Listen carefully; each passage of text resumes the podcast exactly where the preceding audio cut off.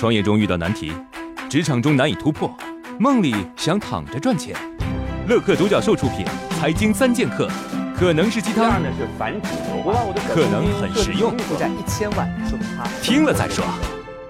磊哥，我的项目最近在进行融资，我应该找怎样的投资人呢？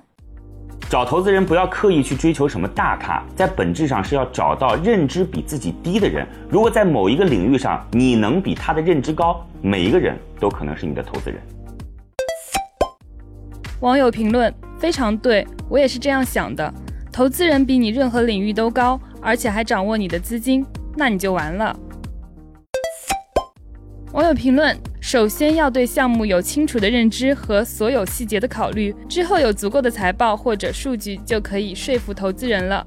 引申一点，不一定非要找一个特别有钱的投资人，也可以考虑众筹。当然，如果项目的盈利点和预期很不错，也会有机构介入。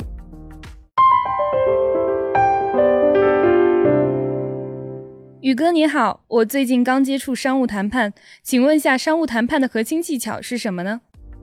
四个字：有限授权。大白话说就是，今天我可以答应你的条件，但是我要回去跟领导请示一下，这就是有限授权。除非现在马上就要签合同了，否则留后路，避免被动，是所有谈判的终极技巧。网友评论：我记得看书的时候说过，对付有限授权的话，可以说如果你做不了那个主，可以请你的领导来谈判。当然，这是属于谈判中占优势或平等的情况。劣势的一方开口有效授权不合适。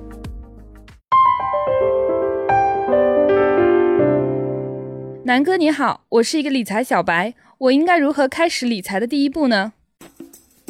想理财，首先要知道自己的钱去了哪里，记账非常重要，它会让我们思考这些钱花了，长远能得到什么呢？分清楚我们想要的和需要的，折扣再大，东西再便宜，如果不是需要的，就算一块钱也不要买。网友评论：花钱要学会分清什么是能给你带来收益的，什么是对你没用的。能给你带来收益的，就是为自己支付；不能给你带来收益的，就是为他人支付。在这里呢，有个消息要告诉大家：来参加我们节目的投资机构，每周都会有一次线上的项目指导，为大家来进行项目梳理，帮助你来解决创业过程中遇到的难题。如果你也想参加的话，可以在“创业找崔磊”的公众号里回复“活动”两个字儿，获取活动的名额。